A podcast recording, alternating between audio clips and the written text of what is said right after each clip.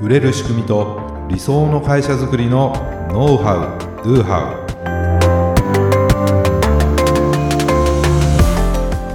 ウこんにちはビズクリエイトの渡辺ですビズクリエイトの中野です。本日もよろしくお願いいたはいしお願まいす。しますはい今回は問い合わせ対応の極意というね行々しいタイトルになすりごいまなんすか極意とタイトルがまはいた変わってますね。ええまあ、日々ですねまあいろいろな問い合わせが来て、まあ、それにね、うん皆さんも対応していると思います、まあ私たちもねそうそうでですすね。ね、でその対応の良し悪しによってその企業に対するイメージも変わるしその一つ一つの積み重ねでビジネス自体にも大きな影響を及ぼす、それぐらい問い合問い合わせの、ね、対応っていうのは重要で力を入れたいところだなと思うんです。そうですね。その通りだと思います。ねまあ例えばですけどもなんか問い合わせた時の感じが良かったとか、うんうんその的確なね回答が得られたとかなんか親身に聞いてくれて気配りのある対応をされたとか、ね、このような対応ができればですねやっぱり購入とか契約につながりやすいと思うんですよ。確かに。で長期的に自社商品を使ってくれることにもなるし、うんうん何よりですね口コミとか紹介が発生しやすくなるなとああ、とそうです思ってるんねで。すね。これも体験的にそうなんです。うんうんうんはい、まあうちもユーザーさんのサポートそのお問い合わせの対応というのを結構力入れてると思うんですよ他がどうっていうのはね分かんないですけどはい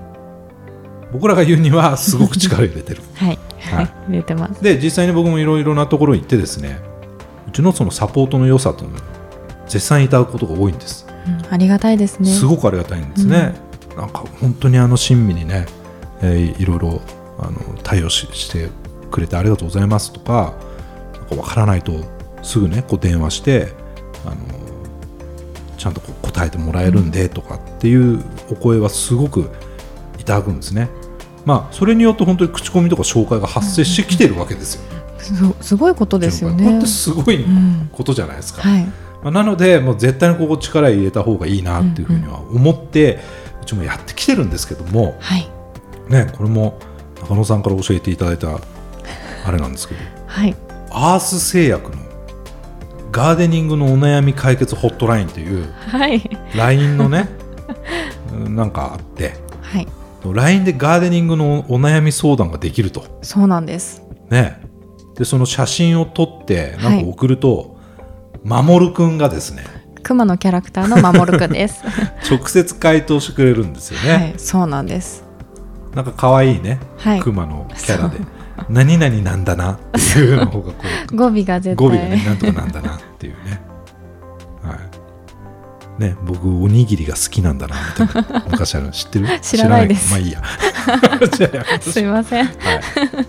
っと僕らぐらいの年代の人にはね分かる話だったと思うんですけど一体なんだろう。そうねその守君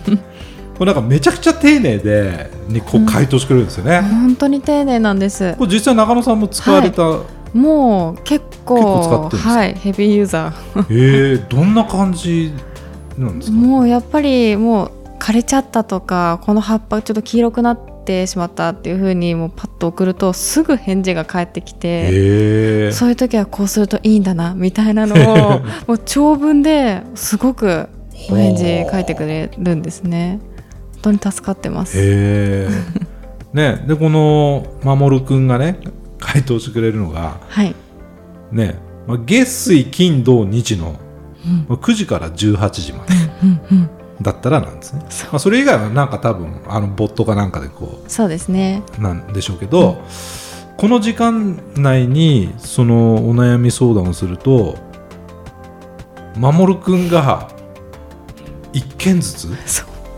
そうなんでこうす対応してくれてるってことなんですね、そうですこれすごいですよねもう本当に信じられないと思いました最初は、ねまあ1日どれぐらいの相談件数があるかまあ分かんないですけど、うん全国レベルじゃないですか本当にでそれに対して長文の回答を1件ずつこうやってるってことなんですよねそうなんいやこれ本当僕びっくりしたんですけどもまあ、今ってねその AI のチャットボットとかはいっていうのもだいぶこう導入が進んできてて、うんうんまあ、何かこう質問をちゃちゃってとチャットに入れると AI でねその内容判断して回答を出すっていうのをやってるけどそうですねこれ人がやって るまあ人人って言っていいのかな守君がやってると守君がらしいんですよねはい、でやっぱりこれって人じゃなきゃできないこともあるしうんこれ人がやってんだというところがすごい話題になってそうですねたんだろうなはって思い、ったんですよ、これね。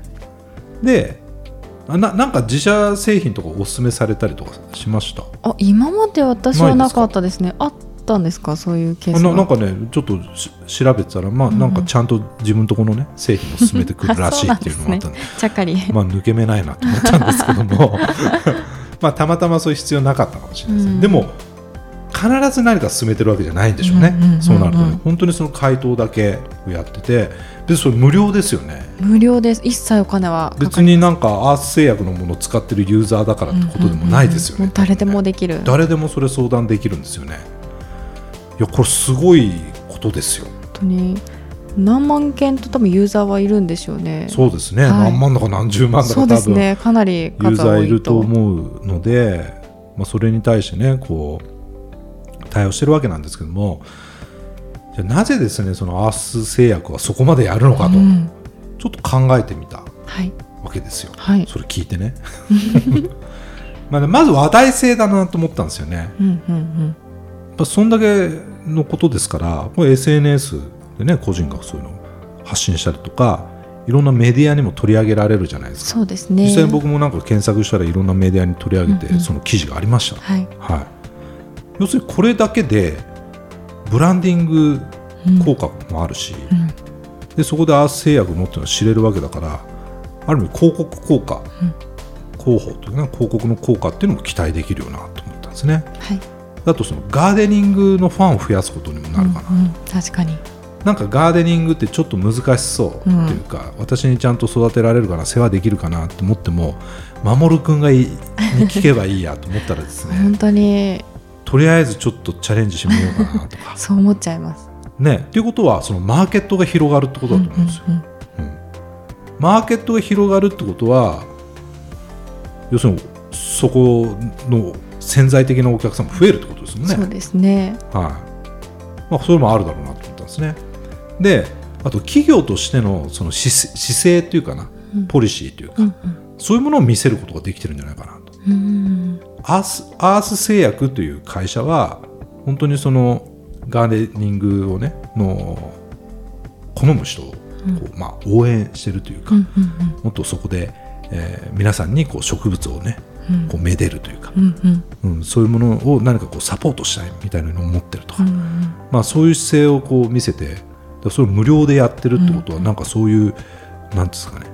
気概みたいなのを感じるじゃそないうでですすか。ねもう好きになっちゃいますよねねってことはそそれだけでの自社のファンをまず増やせるってことうなんんですよ。うんといろんな競合がある中でその競争優位性みたいなものってすごく高くなるじゃないですか。そうですねただ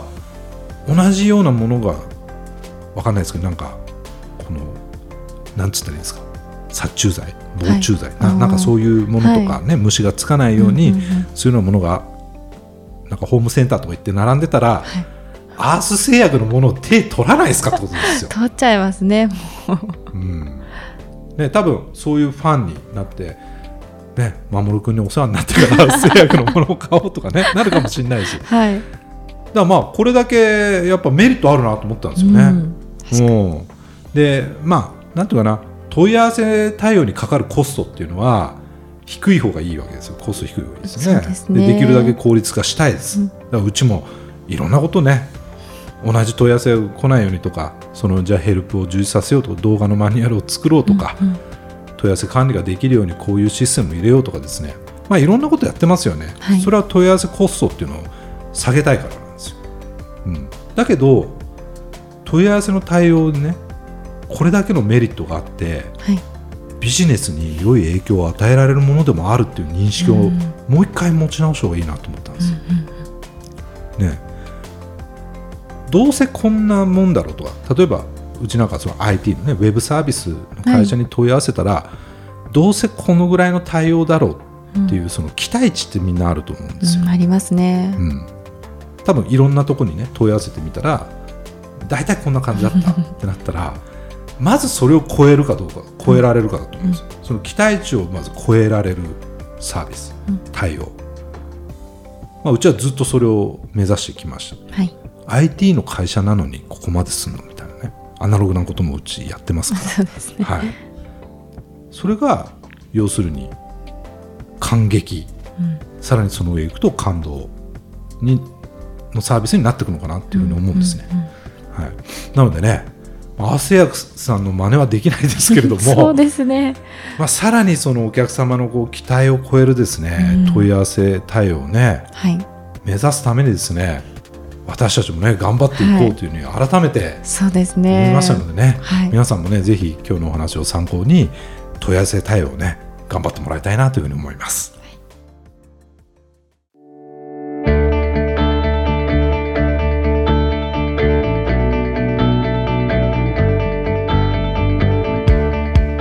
はい、ありがとうございました。ありがとうございました。は